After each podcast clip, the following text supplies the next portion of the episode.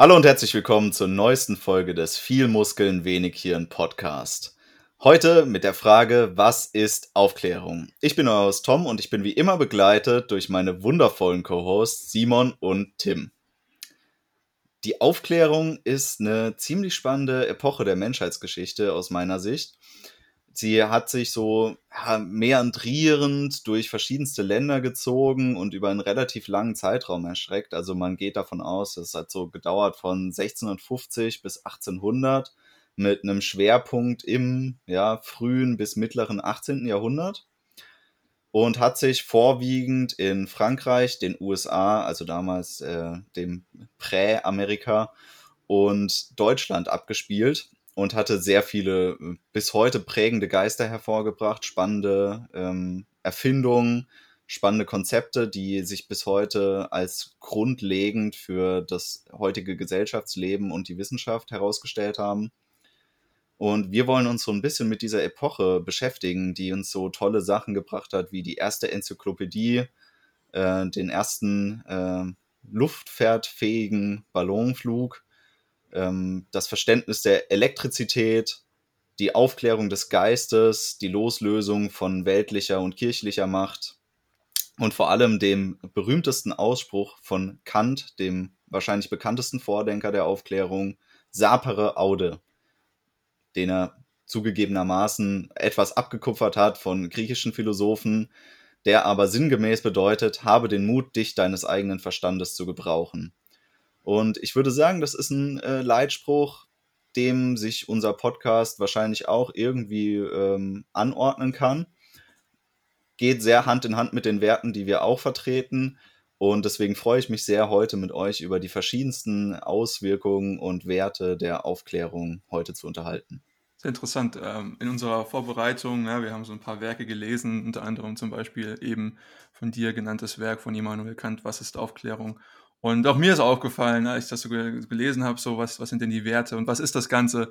Ähm, natürlich, man hat davon schon mal gehört, aber sich mal intensiver damit auseinanderzusetzen. Und da habe ich gedacht, Mensch, ich erkenne so einiges wieder, was wir tatsächlich auch schon für uns behandelt haben oder was wir auch intern für uns als, als Ethos gesetzt haben, wie wir denn mit, mit den Themen hier umgehen wollen und wie wir tatsächlich auch als, als Menschen und ähm, ja, als, als Gemeinschaft äh, viel Muskelwenig Hirn zusammen wachsen wollen und was uns wichtig ist.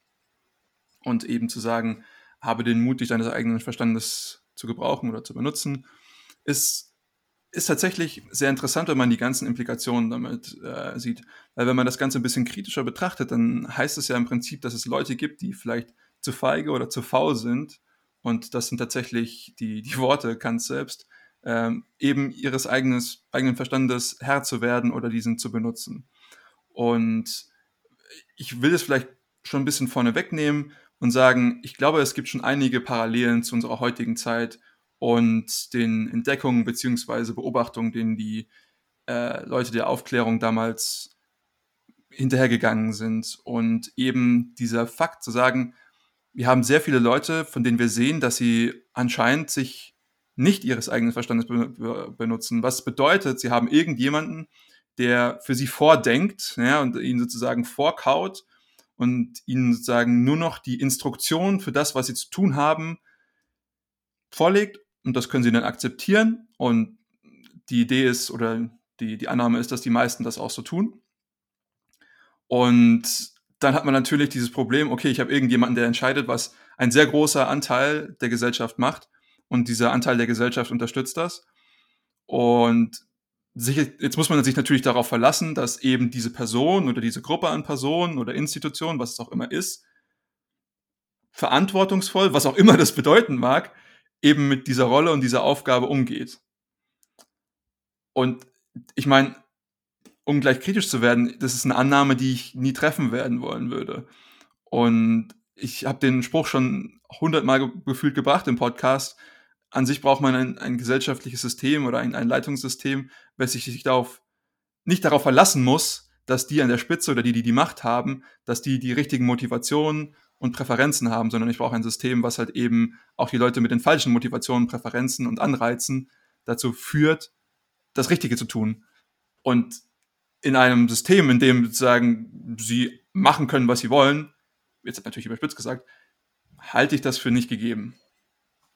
Ja, ich, ich muss sagen, mir hat der Satz gerade sehr gut gefallen, den du gesagt hast, dass eben viele Menschen da vielleicht zu kämpfen haben mit Faulheit oder Feigheit. Und das, was du danach gesagt hast, war ja im Prinzip die, die Geburt des Influencertums, das wir ja heutzutage noch mehr zelebrieren als vielleicht jemals zuvor. Dass wir eben Leute haben, die für uns das äh, Vordenken übernehmen, so wie eben ambitionierte Vogeleltern für ihre Küken vorkauen werden die Influencer für uns vordenken. Und wie du schon gesagt hast, ist natürlich die Frage des Verantwortungsbewusstseins. Also ich unterstelle den meisten Menschen keine schlechten Absichten. Ich glaube, die, die meisten Menschen haben nicht die Fähigkeit, wirklich böse zu sein. Allerdings äh, unterstelle ich ein ja, großflächiges, ja, wirklich großflächiges äh, Selbstinteresse und vor allem Kurzsichtigkeit, Myopik, wie man es in der Volkswirtschaftslehre nennen würde. Und das halte ich tatsächlich für unser größtes Problem in diesem Jahrhundert. Myopik bedeutet ähm, Kurzsichtigkeit im wahrsten Sinne des Wortes. Also ich kann nur das sehen, was direkt vor meiner Nase ist. Und das sorgt natürlich dafür, dass meine Entscheidungen und meine Präferenzen sich vielleicht gar nicht so auswirken, wie ich das eigentlich wollen würde. In dem Sinne, dass ich Dinge begehre, die ich eigentlich nicht haben will. Und ja, ich glaube, dass das ist ein, ein absoluter Kernbestandteil der Idee der Aufklärung, dass man eben anfängt, darüber nachzudenken, wer bin ich, was, was bin ich, wie bin ich, was will ich und wie komme ich dahin. Und zwar halt nicht nur heute, sondern für den Rest meines Lebens. Und deswegen heute die Folge. An sich gebe ich dir recht und ich, ich will mich da auch jetzt gar nicht drauf fokussieren, aber du meintest, die haben vielleicht falsche Anreize oder so und dass es vielleicht irgendwie egoistisch ist von den jeweiligen Leuten, eben die, diese Faulheit oder Feigheit auszunutzen. Und ich möchte diese Leute, ich möchte auch gar nicht kritisieren, dass sie das machen. Ähm, das ist einfach dieses Don't hate the player, hate the game, so, dass die, die diese, diesen Fakt ausnutzen, das ist für mich vollkommen, das sind die Anreize in dem System und das ist vollkommen in Ordnung, dass sie sich damit eben so verhalten. Aber ob ich mich so verhalten würde, weiß ich nicht. Ähm, natürlich kann ich jetzt halt viel reden, so im Prinzip leere Worte. Ähm, aber was man halt eben braucht, ist ein, ein, System, was dagegen resilient ist.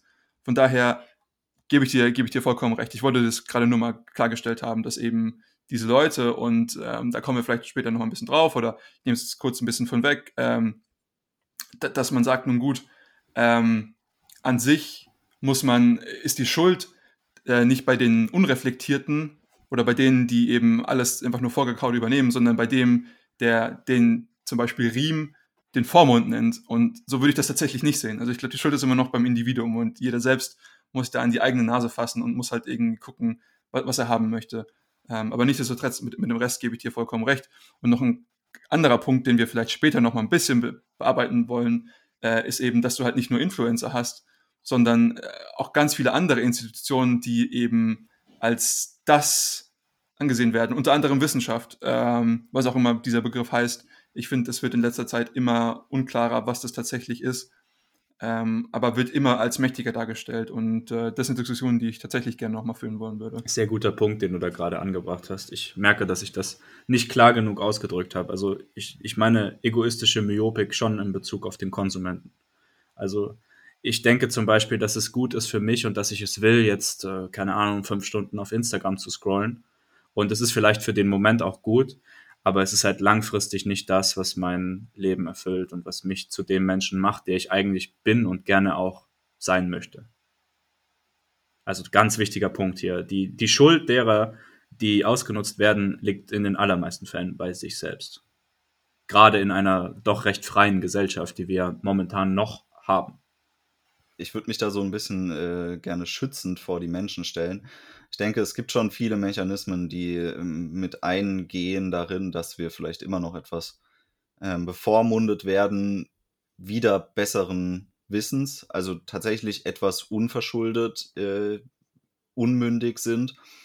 Aber es ist tatsächlich kein Vergleich zu den Menschen, die im Zeitalter der Aufklärung gelebt haben, weil da wurden tatsächlich die, die maßgeblichen Grundlagen erst geschaffen, die uns heute so frei im Denken machen, wie wir das eben sind und wie wir das ausleben können.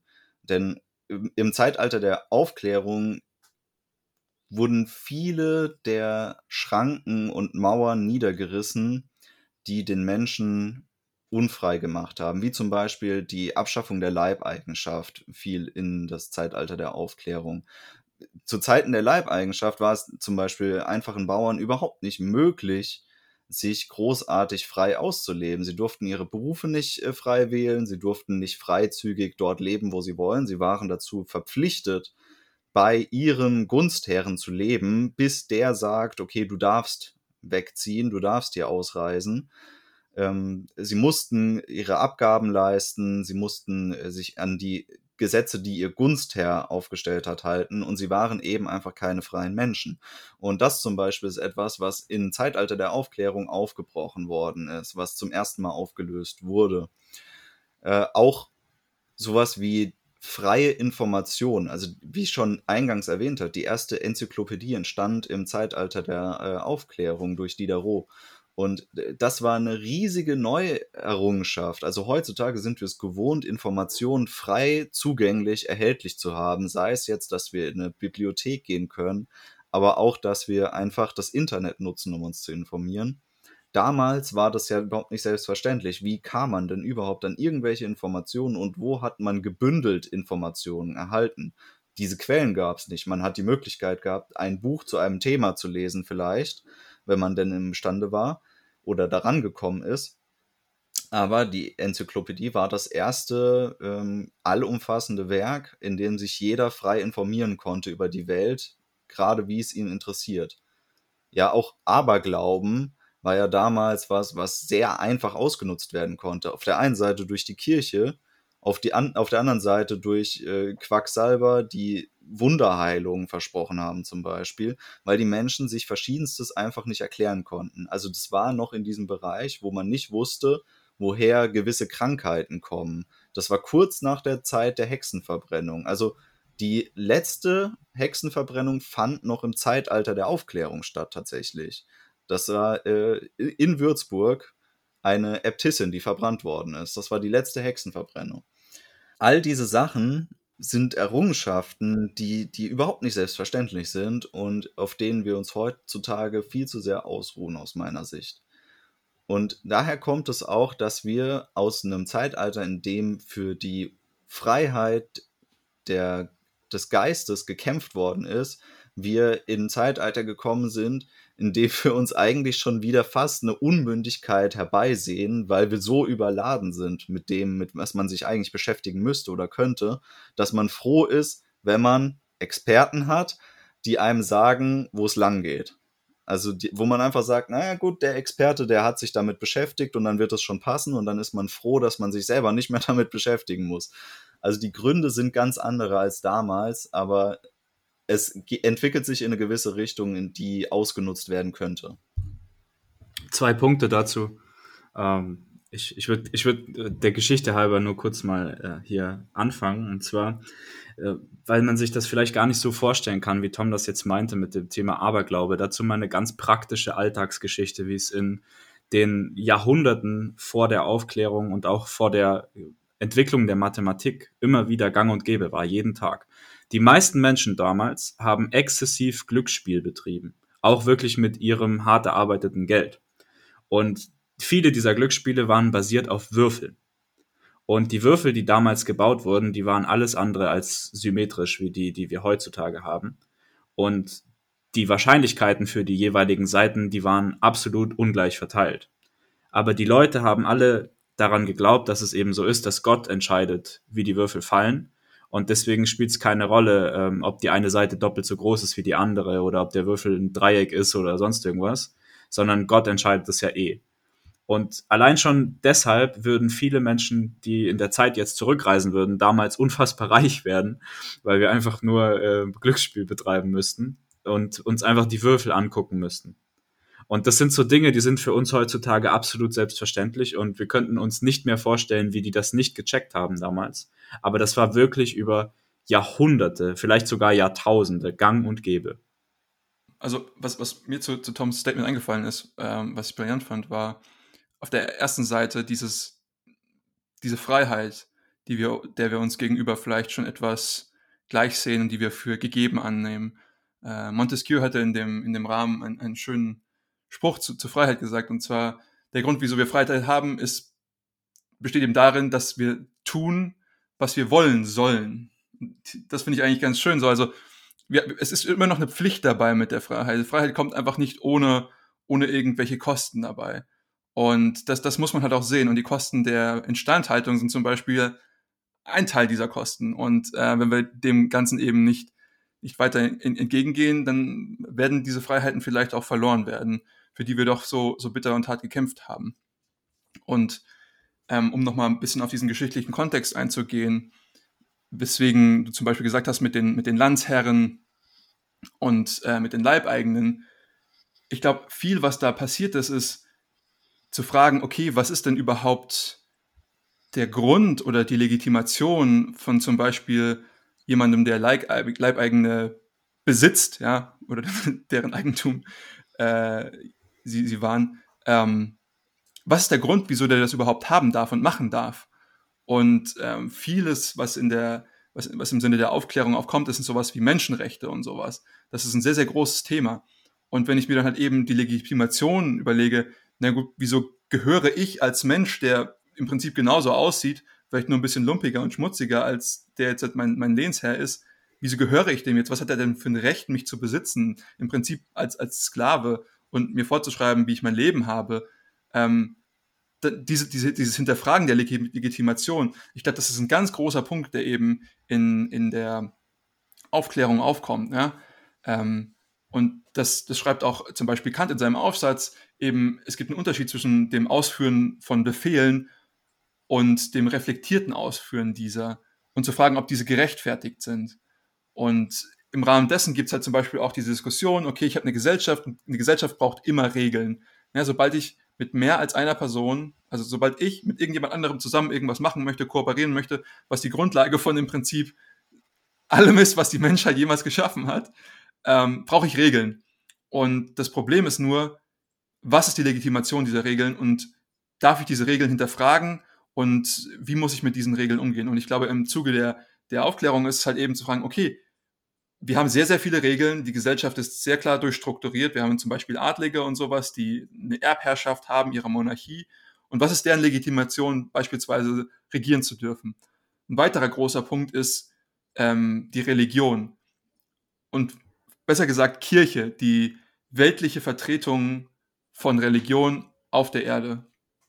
Und da habe ich sehr, sehr viel zu gelesen im Rahmen, ähm, vor allem ähm, Thomas Paine mit seinem Buch äh, The Age of Reason, und vieles, was davon gesagt wurde, habe ich auch anklangsweise in, in anderen, zum Beispiel deutschen Denkern der, der, der, der des Enlightenments, der äh, Aufklärung gefunden. Und was er halt eben sagt, ist, nun gut, diese Leute haben etwas genutzt, was unanfechtbar ist für die Menschen. Oder zumindest was den Anschein hatte. Und zwar, das ist Religion. Das ist etwas, das ist eine, eine, eine Ground Truth, wie man das so sagen würde, eine, eine ähm, axiomatische Annahme, die ich nicht hinterfragen kann und mit der ich sehr viel legitimieren kann. Zum Beispiel, nun gut, das ist halt irgendwie ähm, meine, meine Erbherrschaft und die ist mir von Gott gegeben. So, und die einzige Art und Weise, wie ich jetzt halt sagen kann, du hast vielleicht nicht die Herrschaft, ist, indem ich sage, Gott hat sie dir vielleicht nicht gegeben oder wer ist überhaupt Gott und so weiter. Und das ist natürlich was, wenn ich das beginne anzuzweifeln und du hattest gerade über Hexenverbrennung und so weiter gesprochen. Also es geht wirklich darum, die, die Grundfesten der Gesellschaft und die Regeln, auf denen diese Gesellschaft aufzubauen, aufzubauen ist, zu hinterfragen und auch kritisch hinterfragen zu dürfen. Und ich glaube, das war einer der großen Punkte, die in der, in der Aufklärung eben aufgekommen sind. Und etwas, was wir heutzutage, um nochmal auf den anderen Punkt zurückzukommen, ich glaube auch ein bisschen vergessen haben. Ähm, und ich, ich möchte es kurz dabei belassen. Ich habe noch einen weiteren Punkt, aber ich würde erst mal eure Reaktion gerne darauf hören. Ja, dieses Hinterfragen der gesellschaftlichen Regeln, das ist ein sehr wichtiger Punkt. Das ist auch meine größte Kritik tatsächlich gewesen an der Definition, die Kant geliefert hat zur Frage, was ist Aufklärung, dass er diesen Mechanismus eingebaut hat, dass man auf der einen Seite dazu verpflichtet ist, seinen eigenen Verstand zu gebrauchen, aber nur außerhalb der äh, beamtlichen Arbeit. Also sobald man irgendwie als äh, staatlicher, als Staatsdiener arbeitet, dann, dann muss man damit sofort aufhören nachzudenken und einfach nur getreu der Regeln handeln. Und dann darf man aber in seiner Freizeit genau. wieder drüber nachdenken, ob das richtig war, was man gemacht hat. Und äh, das finde ich grob falsch. Und das ist auch sehr schädlich, weil äh, die Beamten sind ja das, was diesen Staatsapparat festigt und was ja auch den, das, äh, das quasi kernkonservative Element eines Staates ist. Also solange die sich alle immer an die Regeln und Verfassungen halten, dann bleiben die ja auch so starr, wie sie sind. Also da ist ja dann keine Fluktuation mehr drin. Die eigenen Staatsorgane müssen sich ja gegen den Staatskorpus erheben, damit es Änderungen darin geben kann. Das kann nicht immer von außerhalb induziert sein. Das muss ja auch innerhalb dann akzeptiert werden, diese Änderung. Ansonsten hat man einfach einen äh, innerstaatlichen Konflikt, der sich nicht auflösen kann ohne Zerstörung des ganzen Systems. Ohne jetzt den konkreten Wortlaut hier angreifen zu wollen, möchte ich aber schon klarstellen, dass die Art und Weise, wie Kant diese Nuancierung eingeführt hat, extrem wichtig ist. Also natürlich müssen wir berücksichtigen, dass wir nicht immer nur die freien Menschen und Denker sind, die in der Öffentlichkeit irgendwelche Gedanken kritisch hinterfragen können, sondern dass wir in unserem Leben auch manche konkrete, spezifische Rollen einnehmen müssen. Und viele dieser Rollen haben eben konkrete, wirklich wichtige Aufgaben und bei denen muss dann auch mal die Freiheit und die Kritik und alles hintangestellt werden. Also das ähm, würde ich schon unterstreichen, wie er das geschrieben hat. Also wenn ich mir jetzt äh, zum Beispiel überlege, dass, dass ich als, als äh, Familienvater oder als Arbeiter einfach eine spezifische Funktion manchmal einnehmen muss, damit die Operation als solche weiterführt, auch wenn mir das vielleicht in dem Moment nicht gefällt, dann ist das einfach der Preis, den ich dafür zahlen muss. Und da muss man halt dann als wirklich aufgeklärter Mensch auch differenzieren können. Bin ich jetzt gerade in der Rolle eines öffentlichen Denkers, der langfristigen gesellschaftlichen Progress einleiten möchte? Oder bin ich jetzt gerade eben derjenige, der sich darum kümmern muss, dass diese Ladung Bier, die ich gerade braue, eben nicht vergiftet wird. Und deswegen muss ich mich an die Regeln halten, die wir bisher haben, damit das eben nicht vergiftet wird, weil das jetzt gerade das Wichtigste ist. Hm. Also, wie gesagt, die, die Nuancierung nicht in ihrer Totalität, aber schon im Prinzip sehr wichtig. Was ich da so ein bisschen rausgehört habe, waren so ein paar äh, Kantsche Maximen im Handeln und ich halte von diesen Maximen-Gedanken generell nicht so viel weil ich denke, dass die situationsbezogene Beugung von Vorschriften sehr, sehr wichtig ist. Weil man durchaus dann mit äh, reinem Menschenverstand, also man kann zum Beispiel als Maxime haben, dass man nicht über rote Ampeln fahren soll. Dann sagt man, rote Ampeln heißt Stopp, das ist eine Regel weil dann der Straßenverkehr einfach besser funktioniert. Wenn man jetzt aber mitten in der Nacht auf einer menschenleeren Straße über Rot fährt, dann hat diese Regel wenig anwendungsbezogene Bedeutung, sondern es geht eher um einen moralischen Impetus, dass man dann anhält. Das hat was damit zu tun, dass man der Regel gegenüber konform ist und nicht der Situation gegenüber, in der man sich befindet. Das heißt, es kann durchaus Lebenssituationen geben, in dem ein über eine rote Ampel fahren durchaus vertretbar ist und in dem Fall kann man das entsprechende Gesetz, was dahinter steht, dann auch richterlich beugen aus meiner Sicht. Weil wenn man mit Menschenverstand argumentiert und nicht mit äh, ausgeschaltetem Gehirn und Gesetzbuch. Definitiv richtig, Tom, aber wir müssen halt auch berücksichtigen, dass es manche Regeln gibt, deren wirkliche Existenz dafür sorgt, dass das gesellschaftliche System bestehen bleibt. Und zum Beispiel jetzt an der, an der roten Ampel mitten in der Nacht anzuhalten, wäre jetzt auch nichts, was dein Leben in irgendeiner Weise aktiv gefährdet oder dein, äh, deine Wohlfahrt massiv schädigt. Und deswegen ist die, die moralische Komponente natürlich die, dass du der Regel um der Regel willen folgst und dass du das vielleicht nicht machen möchtest. Aber man muss auch da wieder differenzieren, was ist denn, was ist denn das Impediment für dich? Ich, ich gebe vollkommen recht. Die Sache ist es halt, es, man kann hier ähm, in eine Grauzone gehen und das kommt darauf an, je nachdem, wie die Gesellschaft eben ausgestaltet ist, ob die Gesellschaft eben diese Grauzonen zulässt oder ob die Gesellschaft, Gesellschaft sehr, sehr stark reglementiert ist. Ne? Wenn an allen Ampeln Kameras hängen, ähm, die sofort aufzeichnen, falls irgendjemand über Rot fährt. Oder ob die Gesellschaft sagt, nun gut, wir, wir glauben, dass die Menschen eben so reflektiert handeln können. Und ich glaube, hier eben dieses reflektierte Handeln, ich glaube, das ist auch eben dieser, dieser Grundbaustein der, der Aufklärung, denn es wird Situationen geben, in denen muss ich mich an die Regeln halten. Ähm, ich muss auch für mich abwägen können und auch im Rahmen der Gesellschaft abwägen können, was ist jetzt das richtige Handeln. Aber das kann ich halt eben nicht, indem ich sage, ich übernehme das blind und vertraue jetzt immer auf alle Regeln oder ich, ich gebe eben nichts auf diese Regeln und verhalte mich im Prinzip so, als wäre ich der Einzige, der in dieser Gesellschaft existiert. Also es gibt so, so einen kleinen Konflikt zwischen dem Individuum und der Gesellschaft. Ähm, und ich gebe natürlich vollkommen recht, dass es so ein bisschen lächerlich ist, dass man sich eigentlich nur in seiner Freizeit damit beschäftigen sollte, ob das jetzt richtig ist oder nicht.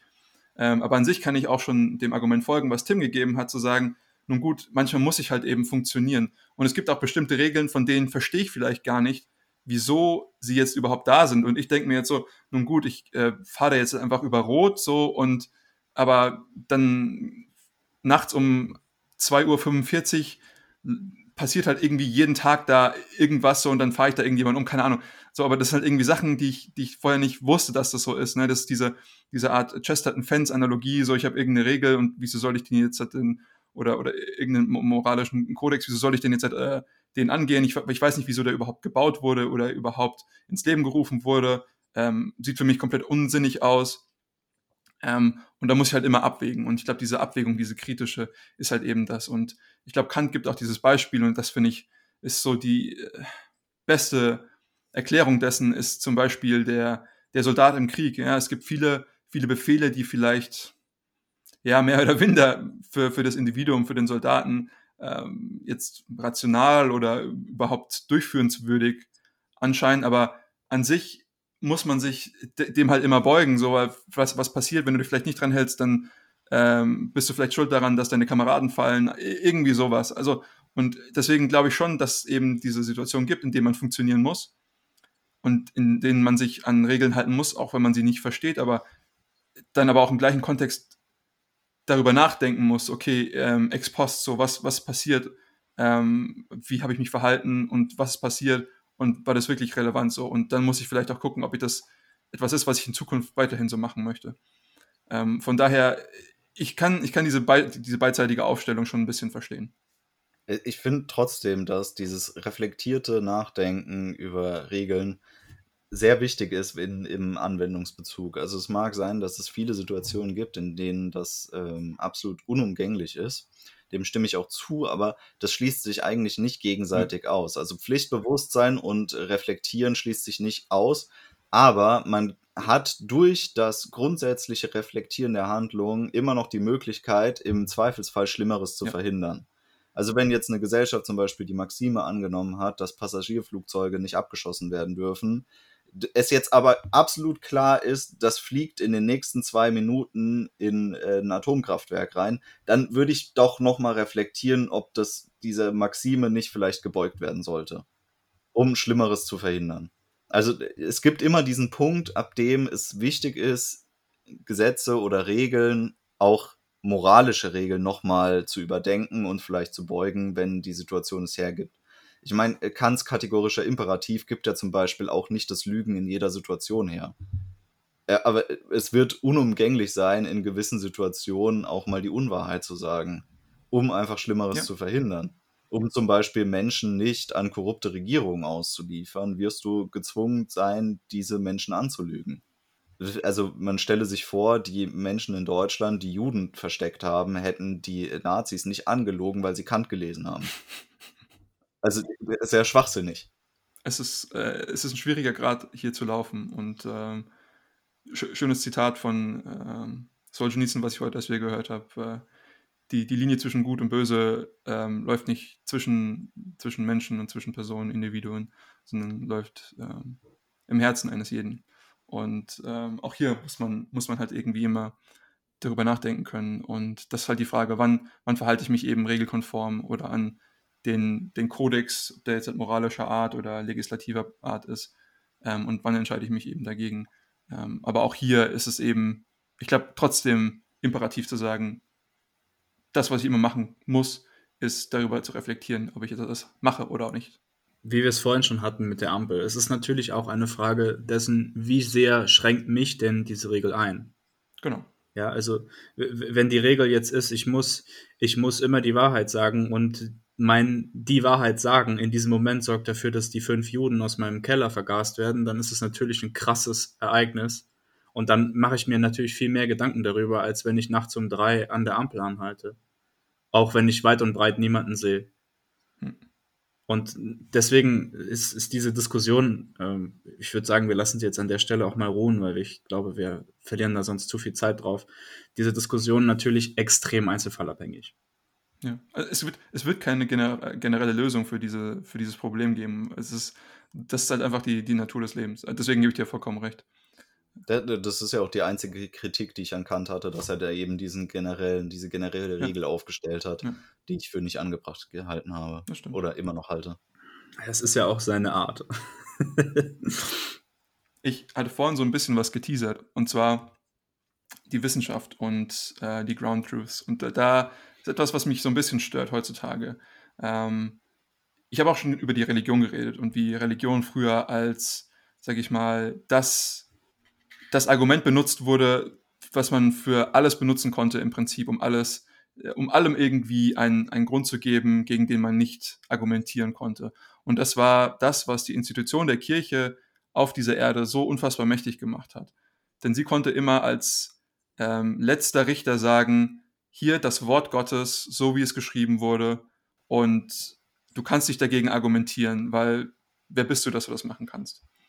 Und Jetzt schauen wir in unsere heutige Zeit und ähm, wir, wir schauen, was dazwischen passiert ist. Und dazwischen ist das passiert, ähm, wir haben Gott getötet, äh, à la Nietzsche. Das Problem ist aber, ich bin der Überzeugung, dass ein jeder Mensch irgendwas huldigen muss. Äh, John Gray sagt, äh, everybody worships. So, du, du kommst nicht darum. Und wir alle suchen irgendwas, was für uns im Prinzip unangreifbar ist. Ähm, wir hatten ein bisschen darüber geredet, als wir unseren Buchclub zu ähm, Haben oder Sein gemacht haben, ähm, wo wir halt auch, also Erich Fromm, ähm, wo wir auch eben darüber geredet haben, dass, dass man diesen dogmativen, dieses dogmative Festhalten an den gewissen Ideen oder Leitfaden hat, die man halt eben als unantastbar hat. Und ich glaube, man kommt als Mensch nicht darum, um irgendwie sowas zu haben. Früher war das eben die Religion, und das hat dazu geführt, dass die Leute, die eben die Religion kontrolliert haben, die Kirche, extremst mächtig geworden sind, weil sie dieses, dieses Bedürfnis ausnutzen konnten. Und das passiert heutzutage meiner Meinung nach immer noch. Und ich bin ein Mann der Wissenschaft, das möchte ich nur gesagt haben, aber ich glaube, dass zum Beispiel die Wissenschaft eines der großen Vehikel ist, anhand derer das gemacht wird. Ähm, wenn ich, und das ist ein wiederkehrendes Thema bei uns, ich kann immer, äh, häufig sehe ich irgendwelche Diskussionen online und dann sagt irgendjemand, The Science says that oder hier, ich habe diese Studie gelesen und die ist auch peer-reviewed gewesen, so, also das heißt, sie ist von anderen Wissenschaftlern gelesen und für gut befunden worden. Erstmal anzweifeln, ähm, äh, bitte nicht anzweifeln, aber vielleicht äh, als nicht ganz so äh, die Wahrheit ansehen. Ähm, gerade wenn wir uns viel im Empirischen beschäftigen, ja, was eigentlich der, der Haupt, die, der Hauptgrund oder der, der, der Hauptbestandteil von vielen wissenschaftlichen Arbeiten heutzutage ist, ja, ich, ich schaue mir irgendwas an, schaue mir irgendwelche Daten an, induktiv schaue ich mir diese Welt an und versuche aus dem, was ich beobachtet habe, Regeln abzuleiten, die tatsächlich äh, fast schon deduktiver Natur sind, dahingehend zu sagen, nun gut, ich beobachte das im, im, im Spezifischen und möchte daraus jetzt eine generelle Aussage machen. Wir haben gerade eben schon Kritik daran geäußert.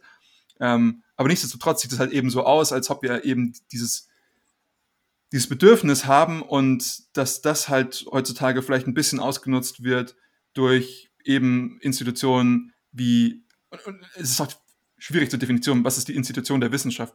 Es ist nicht mehr so greifbar wie die Kirche, die tatsächlich eine sehr zentrale Art und Weise hatte. Aber was ich damit sagen möchte, ist, dass man halt eben versucht, sich darauf aufbauend festzuhalten an irgendwas, was man glaubt, es gibt irgendjemanden, der vertrauenswürdig ist und der hat irgendwie, der sitzt im Labor und hat einen weißen Kittel an und schaut den ganzen Tag durch ein Mikroskop und der wird mir schon sagen können, wie die Welt funktioniert. Und wie gesagt, ich möchte auch nicht anzweifeln, dass die Wissenschaft eine der größten Errungenschaften der Menschheit ist. Ja. Es geht einfach nur darum, die kritische Hinterfragung des Ganzen. Ja, was im, im Zuge der, ähm, der, des Enlightenments passiert ist, aber was wir, glaube ich, schon wieder so ein bisschen verloren haben. Ja, also es gibt tatsächlich mehrere Gelegenheiten, in denen mir das sehr sauer aufstößt. Also du hast das schon so ein bisschen in der Online-Diskussion gehabt, dass irgendjemand ähm, so ein Autoritätsargument daraus immer macht. Was ja nichts anderes ist, als zu sagen, es ist Gott gegeben und deswegen ist es so. Ist es, äh, ich habe diese Studie und deswegen ist es so. Aber jede Studie ist immer nur eine Momentaufnahme und wartet quasi darauf, widerlegt zu werden durch eine bessere oder durch äh, andere Ergebnisse im Endeffekt ist das auch im persönlichen Umgang sehr schädlich, weil man äh, zum Beispiel berichtet jemand etwas oder möchte ähm, jemandem irgendwelche Informationen mitteilen, die er für wertvoll hält. Und die erste Erwiderung ist, zeig mir erstmal die Studie. Oder welche Studie sagt das? Zeig mir die Studien, die belegen, dass das so ist.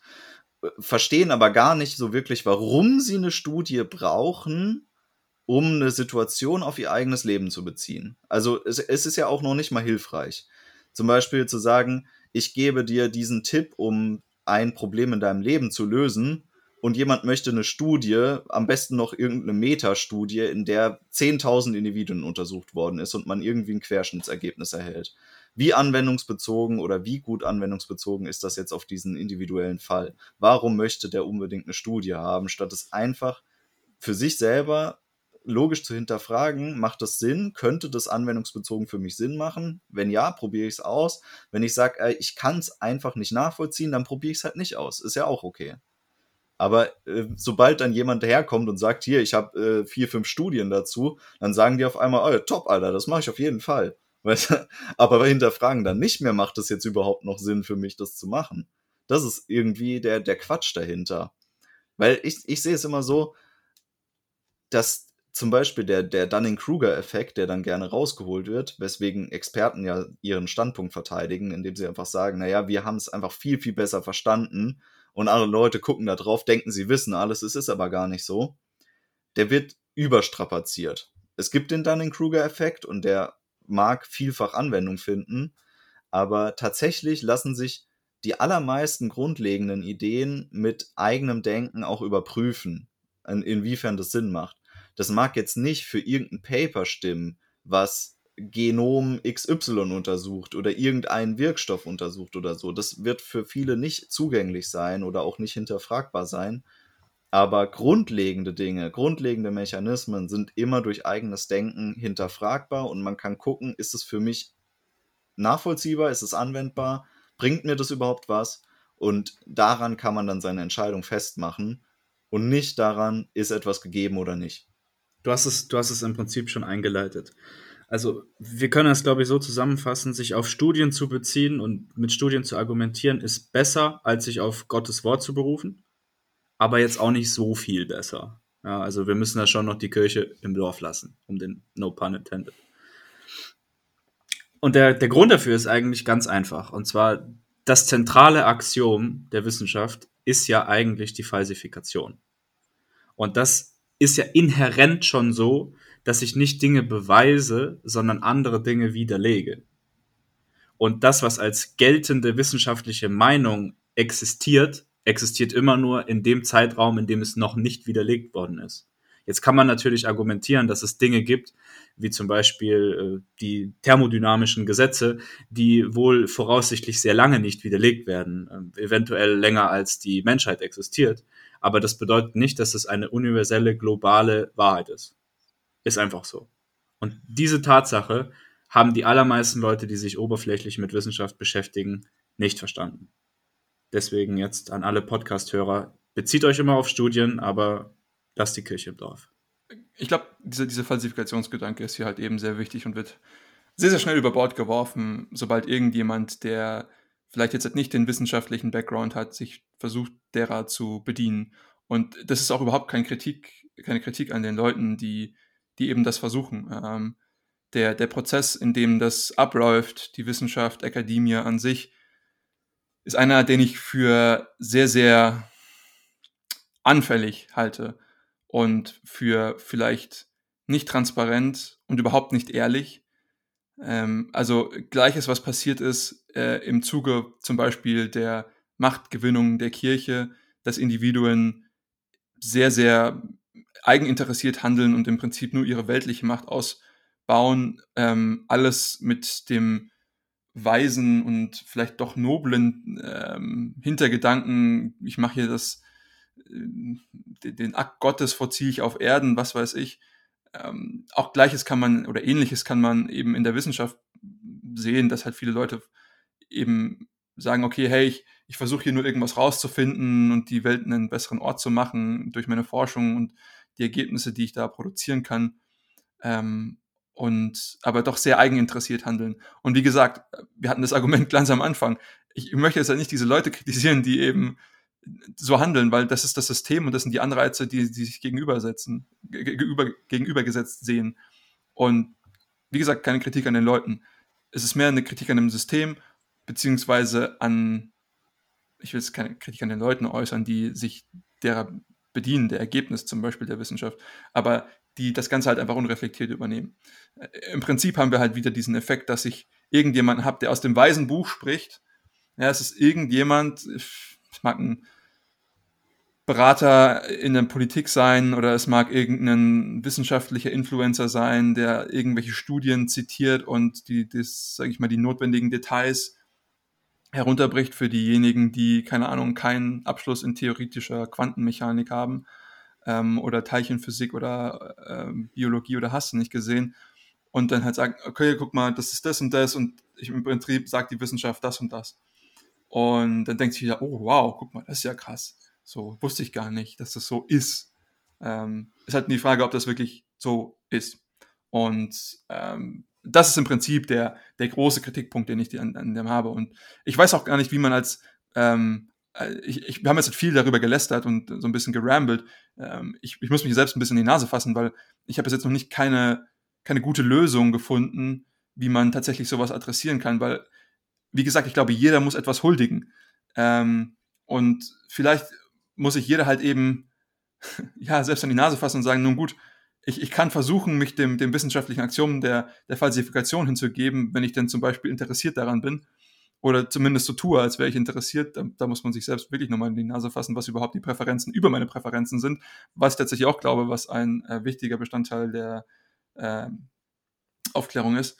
Aber hier muss man dann halt wirklich schauen, es ist halt schwierig, sich einem so, ich will schon fast sagen, ephemeren Konzept hinzugeben. Ja? Also etwas, was sehr, sehr schwierig greifbar ist. Und dann kommen wir wieder zurück zu, zu Kants initialem Punkt, zu sagen, es ist fast schon ich will nicht sagen Faulheit oder Feigheit, aber es ist schwierig, das, sich dem hinzugeben und zu sagen, sehr, sehr kritisch damit umzugehen. Ja? Es ist viel, viel einfacher, wenn ich dem Prediger zuhören kann in der Kirche am Sonntag und sagen, mm, mm, ja, hat er schon recht, mm, sieben Wunder, mm, alles gut. Ähm, und ja, äh, es ist halt ähm, nicht ganz so einfach eben zu sagen, hm, ist das jetzt wirklich so und Falsifikation, wie haben die das getestet, was waren die Hypothesen, was für ein Modell, es ist schwierig. Ähm, und aber nichtsdestotrotz, ich glaube, für eine wohlfunktionierende Gesellschaft ist es fast unumgänglich, dass man daran angeht. Weil wir müssen irgendwas huldigen als Mensch. Wir brauchen irgendeine eine Ground Truth, irgendwas, an dem wir festhalten können. Und wenn es eben das Konzept beispielsweise der Falsifikation ist, was jetzt wie gesagt jetzt auch nicht das sein muss, ähm, aber nur für das Beispiel, dann ist es halt etwas, was vielleicht nicht ganz so zufriedenstellend ist, wie als das der Wissenschaft, die mir als im Prinzip unantastbares Instrument dient. Ich würde sagen, das ist so ein, ein äh, Lebensbild mit eingebautem Depressionsknopf, weil du immer wieder damit rechnen musst, dass alles eingerissen wird, an was du bis dahin geglaubt hast. Äh, ich denke, was man ja eigentlich sich ersehnt, ist äh, so eine Art Wurzel zu finden, an der man äh, festsitzt und die unverrückbar ist. Das ist ja das eigentliche, die eigentliche Motivation dahinter, zu glauben, ist wirklich etwas zu haben, was unumstößlich ist, weil alles andere im stetigen Wandel um dich rum steht. Ja. Und um dem irgendwas entgegenzusetzen zu haben, versucht man was zu finden, was nicht im stetigen Wandel steht. Und da ist Wissenschaft halt genau das Falsche. Also da, das geht gar nicht. Es ist nicht einsetzbar dafür. Das ist ein Tool. Also es ist auch als Werkzeug gedacht und entwickelt worden. Die Theorie der Wissenschaft ist eine reine Methodiktheorie. Mhm. Das ist keine Theorie, die, die ein Weltbild erschafft, ja. Also in dem Sinne ist das ähm, ja einfach nicht geeignet. Das, damit muss man sich abfinden und muss es akzeptieren. Dass das das nicht ist. Man muss was anderes für sich finden. Und ob man da jetzt in irgendeine Religion reingeht oder sich selber was zusammenbastelt, ist eigentlich völlig egal. Da kann jeder finden, was er will. Ähm, probiert euch aus, geht meditieren, ähm, macht eine Selbstfindungsreise, ich weiß es nicht. Aber ich wollte noch ein anekdotisches Beispiel bringen, was jetzt erst ausgenutzt worden ist, um Wissenschaft und ähm, ja, Verkaufsargumente in Einklang zu bringen. Und zwar äh, das böse Vitamin B12. Es wurde gesagt, Energy Drinks sind schlecht für uns Menschen, weil da so viel Vitamin B12 drin ist. Dass das super viele andere Gründe hat, war in dem Fall egal, weil die haben einfach gesagt, naja, Vitamin B12 macht anscheinend Pickel.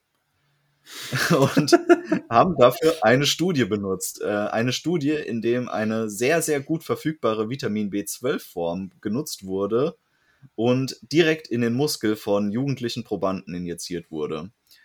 Die Studie hat eigentlich ganz andere Untersuchungen gemacht. Es ging da eher so um ähm, Erschöpfungserscheinungen und auch irgendwelchen Krankheitsbildern irgendwie entgegenzuwirken damit. Und ich glaube, da wurde äh, ein Milligramm oder so, jedenfalls eine utopisch hohe Menge von Vitamin B12, sehr, sehr hoch verfügbares Vitamin B12, direkt in den Muskel von Probanden injiziert. Und einige davon haben danach Pickel bekommen. Was dann irgendwie abgeleitet wurde, da wurden zum Beispiel ähm, ja, biotische Gleichgewichte gestört, es hatte eine leicht antibiotische Wirkung im Darm und deswegen haben die dann Pickel bekommen. Und jetzt haben dass äh, gewisse ähm, Fitness-Supplement-Marken äh, aufgegriffen und haben einen Energy-Drink rausgebracht, der kein Vitamin B12 enthält. Weil sie gesagt haben, so, ihr könnt jetzt so viel äh, Energy-Drink saufen, wie ihr wollt, ihr kriegt einfach keine Pickel davon, weil das böse B12 raus ist. Ohne dabei zu berücksichtigen, dass um auf dieselbe Menge Vitamin B12 in einer viel schlechter verfügbaren Form, nämlich dem Cyanocobalamin, ähm, aufzunehmen, müsste man ungefähr 50 Liter Red Bull trinken. Was Finde stellvertretend eine akzeptable, eine akzeptable Menge, by the way. Das steht stellvertretend für jeden anderen Energy Drink. Es ist utopisch, diese Menge aufzunehmen. Es ist nicht utopisch, es ist flügelverleihend. Ja. ja. Damit kommst du wirklich in den Himmel, aber nicht wieder runter. Also äh, allein das ist, ist ja schon wirklich sehr stellvertretend dafür, wie arg man sich verrennen kann, um irgendwie für sich selber ein Argument zu machen. Ja. Ich will jetzt aber auch mal in den Raum werfen, dass die Produzenten und äh, die Verantwortlichen eines Energy Drink Konzerns vermutlich auch nicht die allerhöchsten wissenschaftlichen Interessen pflegen. Ja, aber die, man sollte meinen, eine Supplement-Firma im äh, Sportbereich sollte doch irgendwo auf dem Fundament von ähm, wissenschaftlichen Untersuchungen stehen und versuchen, da zum Stand der Zeit das Beste für den Konsumenten rauszuholen. Das haben sie ja gemacht. Ja, also ich meine, es gibt, es wieder nur ein Beispiel, um, um darzulegen, okay, ich kann im Prinzip dieses, dieses Werkzeug, wie du gesagt hast, äh, Tom, der Wissenschaft für fast alles zu benutzen. Ähm, und das ist halt irgendwie auch das, das Problem. Ja? Ich kann, wenn ich möchte, kann ich für jede Sache, die ich belegen will, eine Studie finden und ich kann auch für die Gegenposition eine Studie finden. Und äh, im Rahmen der Vorbereitung äh, habe ich auch einen, einen, netten Aufsatz von, von Schiller gelesen und er war so ein bisschen kritisch gegenüber der Aufklärung ähm, und sagt, okay, wie, wie lässt sich denn das, das Ganze operationalisieren? Weil es ja ein sehr theoretisches Konzept ist, das kritische Hinterfragen von Ideen und Menschenrechte, das ist ja irgendwie so ein bisschen, schwebt so ein bisschen durch den Raum und ich weiß gar nicht, wie ich das greifen kann und wie ich das für mich im Alltag nutzbar machen kann. Und eben das geht so ein bisschen drauf zu sagen, guck mal, ich habe auch so viele objektiv richtig wirkende Statements. Ne? Wenn ich irgendeine Studie habe, dann ist es doch, muss doch objektiv richtig sein, weil das Werkzeug der Wissenschaft hat mir gesagt, dass das richtig ist.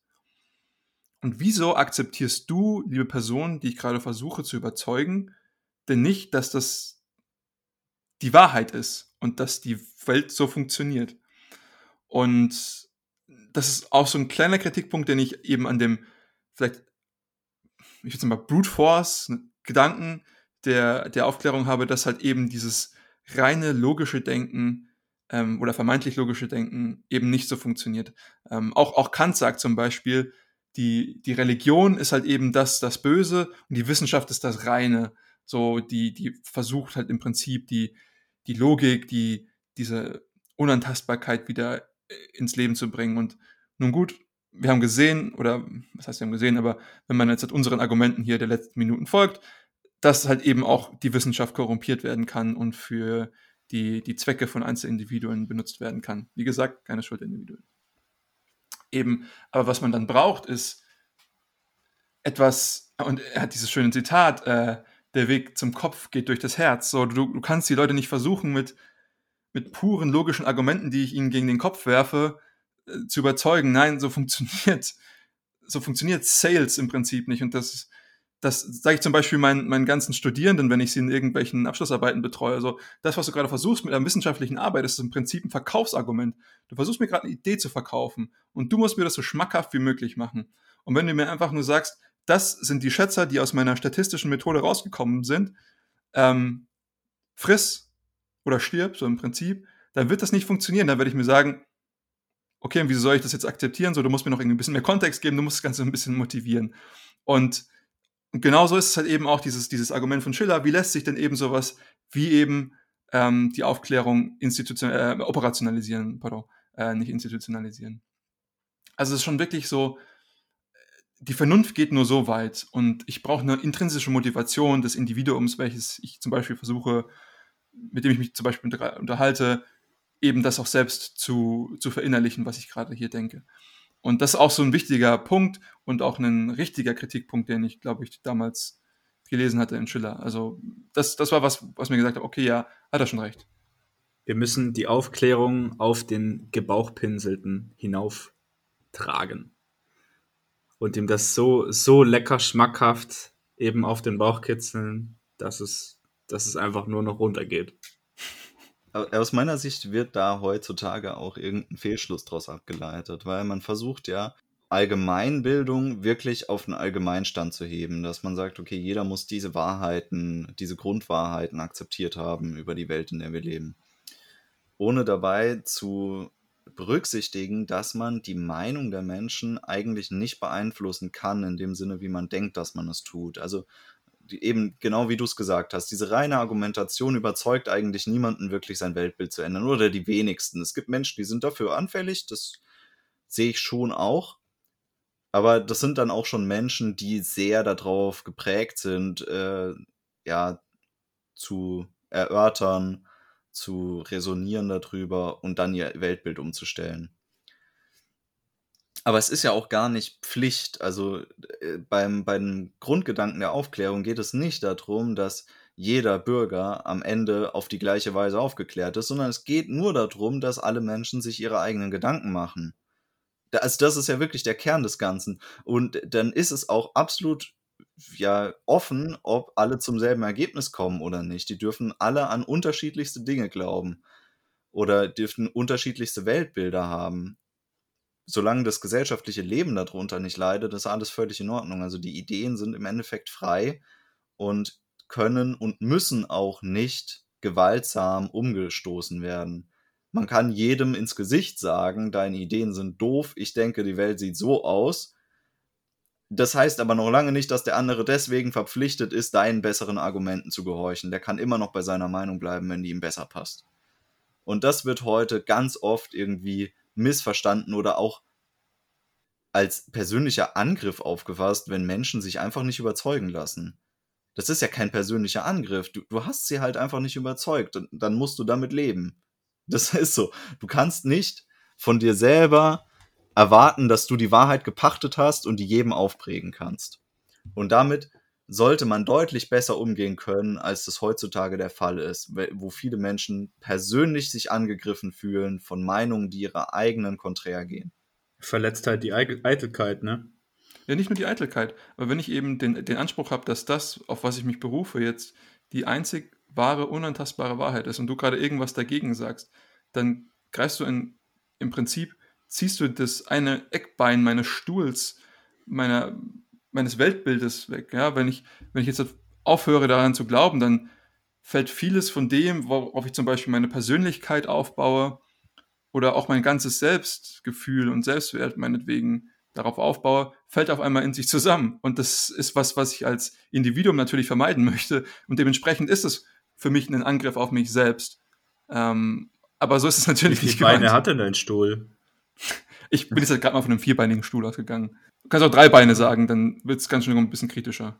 Eben, eben. Aber das ist ja auch die Sache. Ich meine, wenn du natürlich auch ein, ein nicht so ganz fundiertes Weltbild hast und die Welt um dich herum vielleicht auch wirklich einfach nicht so gut verstehst, dann verstehe ich schon, warum du angepisst bist, wenn da Kritik kommt, weil ich meine, dann tut das ja auch weh. Ja. Aber das ist ja auch richtig, dass es weh tut. Wenn das Weltbild nicht gut genug ist, dann soll es auch wehtun. Dann kann man aus dem Schmerz vielleicht noch was lernen. Aber auch dafür brauchst du die Kapazität. Also vieles von dem, was wir ja, sagen. Aber wenn nicht, dann, dann hörst, dann leidest du wenigstens. Wenn du nichts ja, lernst, dann leidest du wenigstens. Äh, ich gehe halt von unseren Diskussionen aus, die wir zum Teil schon geführt haben und auch privat führen. Und ich würde sagen, viele davon haben im übertragenen Sinne wehgetan. Ich würde jetzt nicht sagen, dass irgendjemand von uns tatsächlich darunter gelitten hätte. Aber wir vertreten schon teilweise grundverschiedene äh, Meinungen zu Themen und können uns da äh, trefflich drüber streiten. Aber äh, dennoch Vortrefflich ist am Ende, sogar. Ja, am Ende des Tages ist aber niemand auf den anderen böse, nur weil er eine andere Meinung vertreten hat. Und es wird auch nicht erwartet, dass tatsächlich dann die, die Argumentation am Ende so übernommen wird. Also es muss nicht sein, dass man am Ende von einer Diskussion, dass irgendjemand seinen Standpunkt geändert hat. Es kann auch einfach sein, man hat zwei, drei Stunden lang sehr ausführlich diskutiert und beide bleiben auf demselben Punkt stehen, auf dem sie angefangen haben. Das ist in Ordnung. Es ist nicht schlimm. Das Einzige, das was ist zählt, ist, wer möglichen, wen überlebt. das ist eine der möglichen Ausgangsformen. Ja, und, aber das wird heutzutage einfach nicht mehr existiert, äh, akzeptiert. Es geht, es geht darum, auch wenn ich mit dem Intent in eine Diskussion gehe, den anderen zu überzeugen, das ist komplett die falsche Einstellung. Und ich glaube, also ich, ich komme immer wieder gedanklich zurück zu Erik Fromm und haben oder sein, weil das ist eben nicht so, so gehe ich nicht in eine Beziehung äh, jedweder Art, also in eine Interaktion mit anderen Menschen, so gehe ich nicht rein, so. Ähm, und und gleich, gleichermaßen sollte ich auch eben nicht mit den eigenen Gedanken so umgehen, wie, wie ich sagen, dass es irgendwie unumstößlich ist oder so und mich daran festhalte. Also von daher ist es halt ein, ein, ein falscher Umgang mit, mit der Freiheit, die mir gegeben wurde, ähm, um noch ein bisschen auf den Punkt von Tom ganz am Anfang zurückzukommen, diese Freiheit, die mir gegeben wurde, an mich im Prinzip an alles zu halten, was ich kann. Und ich, wenn ich mich dann halt entscheide, mich an etwas, ja, sehr wackeligem festzuhalten, schwierig. Ich hatte noch so eine Stelle, die mich richtig gecatcht hat in der einen Grundlagenliteratur, die wir uns davor reingezogen haben zwar war das ein Aufsatz von Johann Benjamin Erhard, äh, der hat geschrieben über das Recht des Volkes zu einer Revolution. Und zwar hat er da drin für mich sehr interessant die äh, eigentliche Aufgabe ähm,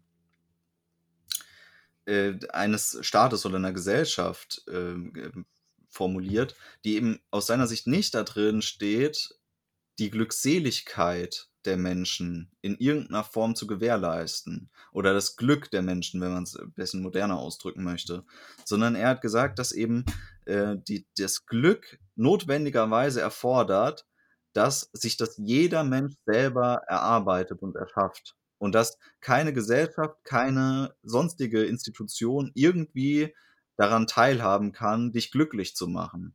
Das wird nicht funktionieren. Und die, die Verfassung eines Staates soll eigentlich nur dafür sorgen, dass das Umfeld dafür äh, gegeben ist, nämlich die Gerechtigkeit. Also, dass Gerechtigkeit herrscht, ist Aufgabe einer Staatsverfassung, aber nicht das Glück herrscht. Das Glück machen sich die Menschen unter dem Zustand der Gerechtigkeit nämlich selbst. Ja. Und das war extrem stark. Die Stelle habe ich mir auch angemarkert und war auch noch in den Talking Points, die ich mir für heute aufgeschrieben hatte. Dieses Zitat, die Aufklärung hat nicht den Zweck, ein Volk glücklich zu machen, sondern es gerecht zu machen. Also man, aufgrund der Heterogenität der Menschen kann man Glückseligkeit einfach nicht institutionalisieren. Und ähm, man hat eben dieses, dieses Vampire-Problem, was auf L.A. Paul zurückgeht. Nämlich, bevor ich nicht aufgeklärt bin, was auch immer das heißt, weiß ich auch nicht, was es bedeutet, aufgeklärt zu sein. Also ich kann mir gar nicht vorstellen, wie es sich anfühlt, aufgeklärt zu sein. Und deswegen ist es auch so schwer, zum Beispiel sowas zu institutionalisieren und wie das auch mit, dem, mit der Revolution ist und so weiter. Und ähm, ich weiß nicht, ob das er hat, weil er das geschrieben hatte, aber zu sagen, ähm, also meistens geschehen Revolutionen nicht aus Gerechtigkeit, sondern aus Neid. Und deswegen ist auch die Umwandlung zu einer Gesellschaft, die aufgeklärt ist, eben keine Revolution, sondern etwas Graduelles. Weil wenn ich versuchen würde, das durch eine Revolution zu, also zu, zu, zu, zustande zu bringen, dann würde ich einfach nur irgendwie versuchen, eine andere Ideologie zu institutionalisieren. Aber das ist ja eben, eben genau das, was man nicht machen kann mit, mit einem, einem aufgeklärten Person, mit dem Geist der Aufklärung, sondern das ist etwas, was jeder für sich selbst akzeptieren muss, als das, was sein, sein, in seinem Lebensziel ihm den, den größten Nutzen bringt. Ähm, und das, das fand ich einen sehr schönen Gedanken diesbezüglich. Ich kenne das tatsächlich so ähnlich von anderer Stelle her. Äh, jeder ist seines eigenen Glückes Schmied und der Staat ist daran ge gelegen, die Schmiede aufrechtzuerhalten. Ja. Das, das, aber das ist ein super Gedanke. Ich hatte den so noch nicht gehört von wortwörtlich, aber ja, also ich meine, die, die, Glücklichkeit als solche, als Ziel des Lebens zu setzen, halte ich ohnehin für eine dumme Idee. Das können wir in einer anderen Folge gerne nochmal detaillierter besprechen. Aber es ist sicherlich nicht anderer Leute Aufgabe, mich glücklich zu machen. Hm. Vielleicht ist es auch eine generelle Unmöglichkeit. Auch um nochmal zu verdeutlichen, wie viele grundlegende Gedanken, die uns bis heute eigentlich betreffen, in der Zeit der Aufklärung entstanden sind. Auch Adam Smith ähm, war ein Geist der Aufklärung und hat zur Zeit der Aufklärung den, ähm, den Wert der Arbeitsteilung zum ersten Mal formuliert. Und also das in, in einer relativ frühen Zeit, also 1776, hat er die Idee der Arbeitsteilung quasi ausformuliert im Aufsatz und erklärt, dass die Menschen zur damaligen Zeit schon nicht mehr äh, Herren über ihr eigenes Leben in dem Sinne waren, dass sie alles produziert haben, was sie denn gerne hätten. Und gerade diese Prozesse zu, zu entdecken und zu formulieren, das war schon sehr, sehr fortschrittlich. Und da sieht man auch, welche geistige Höhe diese Epoche hatte. Also nicht nur daran natürlich, es ist ja auch jede Menge anderes äh, wirklich Grundlegendes entstanden, aber das hat mich tatsächlich auch fasziniert, dass Adam Smith, äh, ich hatte den nicht in der Aufklärung verordnet, um ehrlich zu sein. Ja, ähm, doch Mitte des äh, 18. Jahrhunderts, äh, klassische Smith-Zeit. Ähm, und auch hier möge gesagt sein, er hat nicht nur, nicht nur ein großer wissenschaftlicher, äh, wirtschaftswissenschaftlicher Vordenker, sondern auch tatsächlich großer Moralphilosoph. Ähm, also Theory of Moral Sentiments kann man sich mal geben, wenn man die Zeit hat und die Muße. Ich habe als vielleicht mehr oder weniger abschließende Frage für euch und ist auch tatsächlich eine Frage, die ich aus Kant gestohlen habe. Die Überlegung, leben wir denn in einer aufgeklärten Gesellschaft? Ich habe meine Meinung und ich glaube, man hat sie schon definitiv rausgehört. Ähm, aber vielleicht können wir hier noch kurz ein bisschen was zu eruieren, ob es da noch irgendwelche anderen Impulse gibt. Da hatte ich tatsächlich heute Morgen äh, auf dem Klo sehr viel drüber nachgedacht, über solche Definitionen und solche ähm, auch ein, Einordnungen und Kategorisierungen. Und ich denke mir, wenn wir das relativ betrachten, also wenn wir eine Verteilung machen würden über den Aufklärungsgrad aller bisher existierenden Gesellschaften, dann könnten wir ja sagen, bei so und so viel Standardabweichungen östlich dessen sind wir eigentlich gut. Und ich glaube, in der Betrachtung passt das. Also relativ gesehen zu den anderen Gesellschaften, die wir bisher hatten, von denen wir zumindest wissen, sind wir aufgeklärt. Aber absolut betrachtet im Sinne dessen, ob wir jetzt eine aufgeklärte Gesellschaft sind, in meinem philosophischen Verständnis von Aufklärung, dann würde ich das verneinen. Und ich würde sogar behaupten, dass das als gesamtgesellschaftlicher Komplex gar nicht möglich ist, wirklich aufgeklärt zu sein. Zumindest von der Zeit, die wir als menschliche Zivilisation bisher damit verbracht haben, halte ich das für unmöglich. Aus meiner Sicht ist ähm, Aufklärung, die Epoche der Aufklärung, das, was wir unter Aufklärung verstehen, ein Prozess, also ein prägender Prozess, anhand dessen eine Epoche benannt wurde. Und weil es sich bei Aufklärung um einen Prozess handelt, müsste ja implizieren, wenn wir uns aufgeklärt nennen, dass dieser Prozess einen Abschluss gefunden hat. Und das jetzt auf Gesellschaften zu übertragen, halte ich für äh, nicht angebracht. Ich bin der Meinung, es wird möglich sein, es wird aufgeklärte Gesellschaften geben können an irgendeinem Punkt.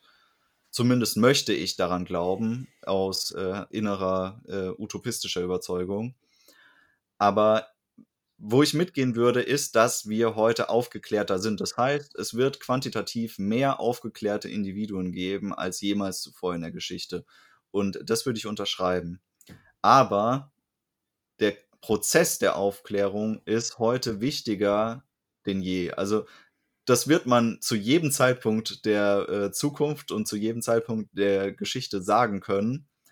Und ich denke, es ist auch wichtig, das immer wieder auszusprechen, dass der Prozess der Aufklärung das Wichtigste ist. Und das ist, denke ich, mein Standpunkt, den ich vertreten wollen würde, um zu verdeutlichen, wie wichtig es ist, dass sich jeder nochmal hinsetzt, überlegt, trifft das auf mich zu, verinnerliche ich denn wirklich die Kerngedanken des aufklärerischen Geistes oder hänge ich nicht noch in Vorurteilen äh, fest, die mich davon abhalten? Wunderbar gesagt. Äh, ich bin auch 100% der Meinung, dass die Aufklärung an sich ein Prozess ist und ich glaube, der kann auch nie abgeschlossen sein.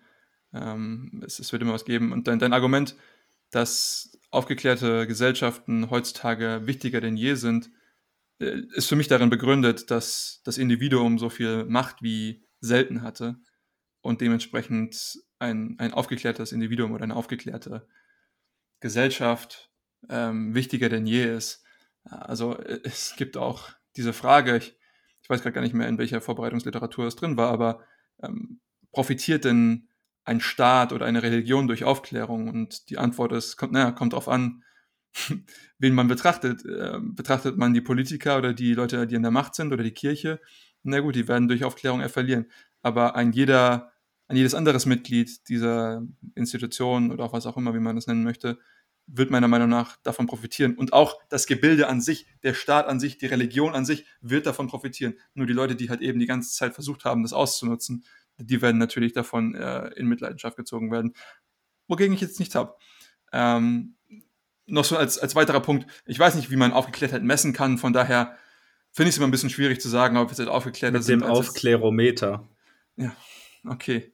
Natürlich, das hatte ich bis jetzt noch nicht gehabt. Ähm, danke dafür, dass du mich hier instruiert hast. Ähm, dann ist es natürlich sehr, sehr einfach zu messen, wie aufgeklärt wir sind.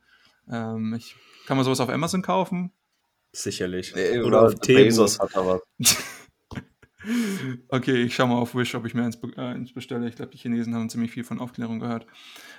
Ja, aber definitiv. Äh, ansonsten gebe ich, gebe ich euch beiden äh, natürlich recht. Das ist ein kontinuierlicher Prozess, der durch, durch jede Epoche im Prinzip durchlaufen werden muss, ähm, die eine mündige Gesellschaft haben möchte, ähm, mit, mit Individuen, die über ihre eigenen Präferenzen und von dem überzeugt sind, was sie sich tatsächlich von ihrem Leben erwünschen. Ja, ähm, also viele Sachen, die wir schon angesprochen haben. Ich möchte eine, eine Sache möchte ich noch sagen. Und zwar, damit wir, damit wir auf einer positiven, sehr positiven Note sogar enden. Ich bin fest davon überzeugt, dass die globale Aufklärung sich sehr ähnlich verhält wie Entropie und dass es im Laufe der Menschheitsgeschichte nicht langfristig betrachtet nicht zurückgehen wird. Dein Wort in Gottes Ohr. Amen, Bruder. ja, auch wenn wir heute über Religion äh, uns, uns ausgelacht haben. Über die Kirche, nicht die Religion. Sehr wichtig. Ja. In, in diesem Sinne bedanke ich mich bei euch beiden für die, die Konversation. Es hat mir super viel Spaß gemacht. Ich hatte echt viel Interesse an dem Thema. Es geht sehr, sehr tief und das ist immer noch ein extremst wichtiges Thema für, für unsere Gesellschaft heutzutage und auch, ich glaube, für jedes Individuum selbst, für jede Person, für jeden von euch, der uns zuhört, ähm, sich vielleicht zumindest mit den Grundgedanken der Aufklärung sich auseinanderzusetzen. Also man muss jetzt halt nicht irgendwelche komischen Dichter und Denker sich da reinziehen. Ähm, aber äh, ich glaube, wir haben euch schon einen ganz guten Umblick um das Ganze gegeben. Ich bedanke mich auch bei euch, lieben Zuhörern, für die Zeit, für eure Ohren, äh, für eure Aufmerksamkeit, die ihr uns für diese Stunde hier geliehen habt. Ich hoffe, ihr habt was mitgenommen. Falls ihr irgendjemanden kennt, der gerne mehr zur Aufklärung wissen möchte oder den die Inhalte hier interessieren, gerne weiterleiten. Ähm, wir wertschätzen das sehr. Und ja, in diesem Sinne, macht's gut. Bis zum nächsten Mal.